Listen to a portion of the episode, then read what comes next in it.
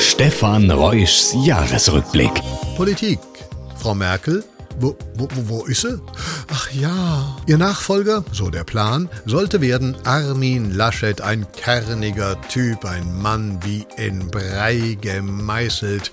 Äh, geworden ist es aber I love you love Olaf Scholz. Der Mann war auch so einige Male auffällig geworden 2021.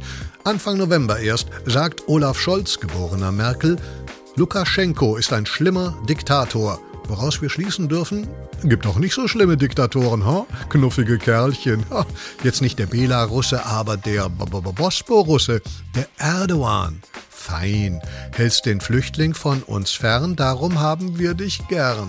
Dass Erdogan aber unserer vornehmen EU-Kommissarin Ursula von der Leyen keinen Platz anbietet. Sofagate, Unverschämtheit und keine Frage, Ursula von der Leyen gehört auf die Couch. Dringend. Am besten, wie sagt man, zeitnah.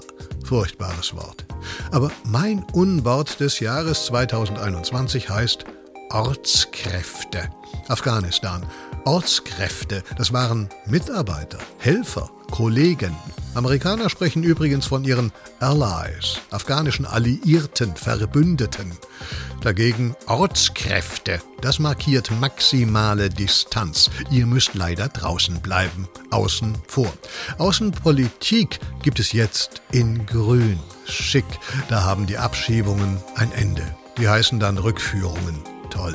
2021 noch ganz kurz. Sebastian Kurz, der Wunderkind-Kanzler aus Österreich.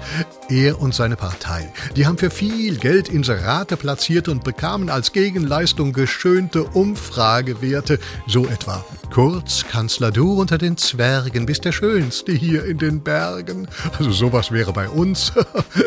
Wir haben gar nicht so viele Berge. Ob mit oder ohne Berge.